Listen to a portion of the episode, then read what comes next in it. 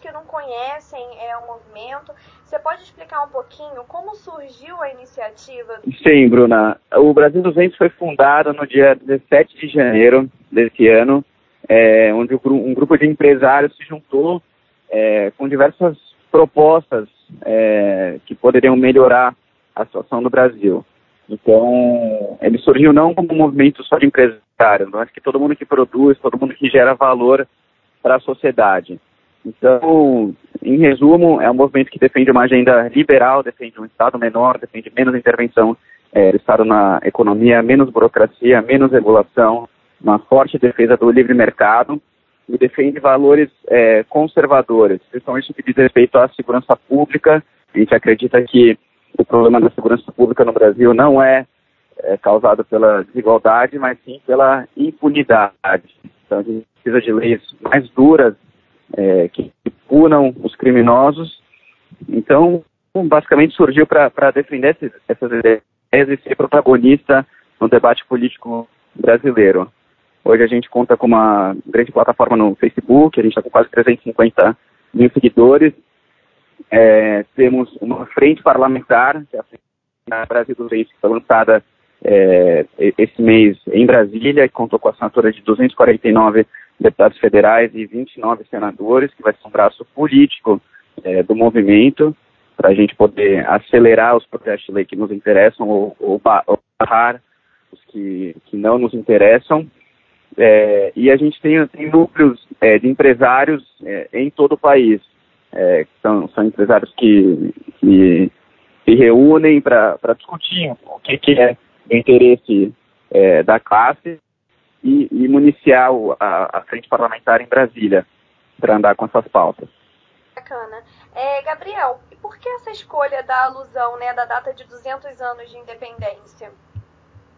Bom, em 2022 o Brasil completa 200 anos é, de independência e toda a ideia do surgimento do movimento foi que a gente deveria fazer alguma coisa para não nos 200 anos da independência com tudo que a gente vê que está de errado hoje no Brasil. Com os maiores escândalos de corrupção que a gente viu recentemente, com uma explosão na criminalidade nos últimos anos, com é, índices péssimos de educação, índices péssimos de atendimento é, na saúde, é, e a gente sentia que, que, a gente poderia fazer muita coisa a respeito. Então, é uma simbologia os 200 anos da independência e, e foi usada para a gente conseguir é, motivar as pessoas engajar o maior número possível de pessoas nesses quatro anos que nos restam para conseguir entregar pelo menos um país mais decente é, e com mais oportunidades essa data que vai ser tão importante para a gente. Gabriel, na opinião de vocês, né, um país independente, ele passa pela ideia de mais poder ao indivíduo? Sem dúvida, sem dúvida. Quanto mais poder tem o Estado, menos poder tem o indivíduo. A gente acredita que se a gente conseguir tirar o Estado da vida das pessoas, a gente conseguir fazer com que o Estado cuide é, o que é básico, o que ele tem que cuidar, justiça, polícia e saúde, educação, e, e não se preocupar com, com empresa de, de, de, de, correspondência, não se preocupar com empresa de óleo e gás, é, a gente teria, em primeiro lugar, menos corrupção, é, uma, uma, carga tributária que compete no, no bolso dos brasileiros e a gente teria liberdade para todas as pessoas, mais liberdade para as pessoas empreenderem, para trabalharem, para contratarem, para gerarem riqueza. Isso combinaria em, em muito mais poder ao indivíduo.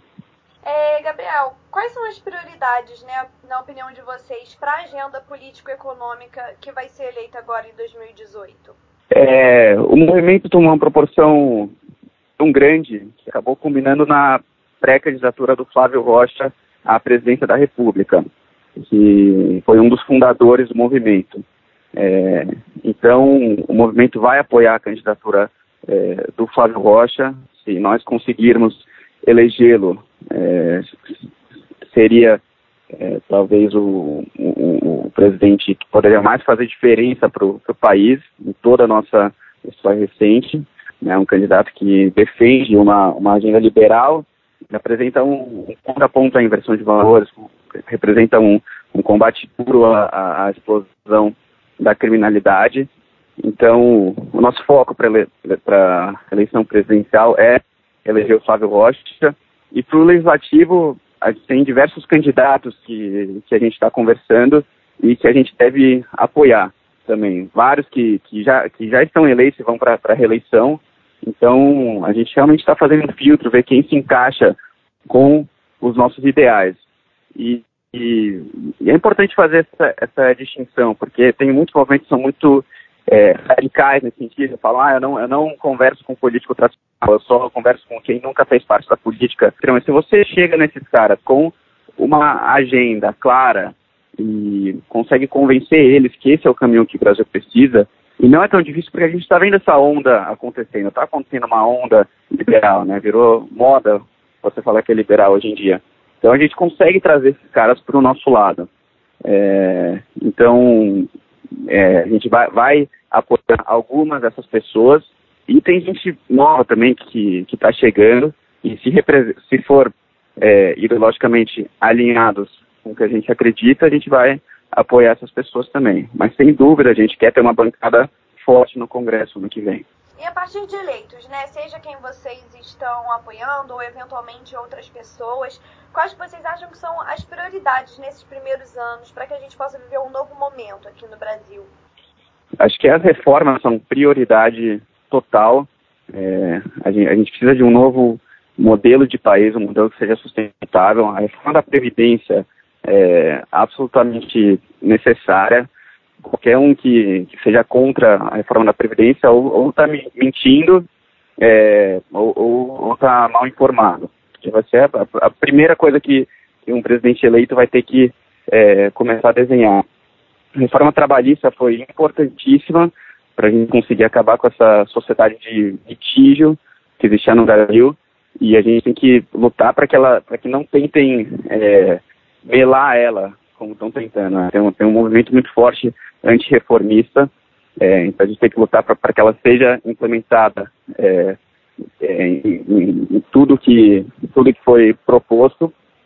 É, a segurança pública é prioridade total, não é possível a gente aceitar um país com mais de 60 mil homicídios por ano, isso é um número de guerras e a gente conseguir resolver a questão da, da segurança pública passa por três pilares. Primeiro, equipar e treinar as polícias. Hoje a polícia não consegue fazer o seu trabalho, não tem é, equipamento suficiente, é, não é valorizada, é atacada constantemente é, pela mídia. É, então, a, tem que ter um investimento na polícia, tem que ter mais investimento em presídio. É, é verdade que existe déficit de vaga em presídio no Brasil, então tem que construir mais presídio. Não é verdade que o Brasil prende demais. Isso é um mito. É, na verdade, o que reina é a, a, impunidade no Brasil. E tem que mudar a lei de execuções penais. A gente precisa de leis mais duras. Hoje a pena mínima homicídio é de seis anos.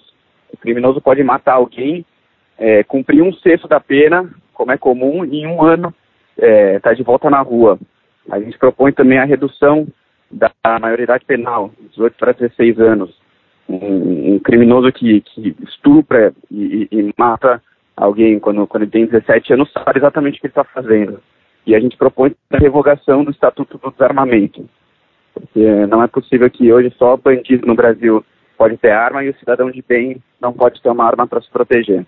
É, Gabriel, só para a gente finalizar, assim como o Brasil 200, é, diversos movimentos surgiram recentemente, né, frutos de iniciativa da sociedade civil. Você acha que a gente está entrando assim num novo, num novo momento de participação da sociedade na política e que essa participação realmente vai fazer diferença para a gente vencer é, esse antigo sistema que tanto está maltratando o nosso país e, e começar a viver um novo, uma nova história no Brasil? Sem dúvida, eu acho que isso é uma mudança recente na política brasileira.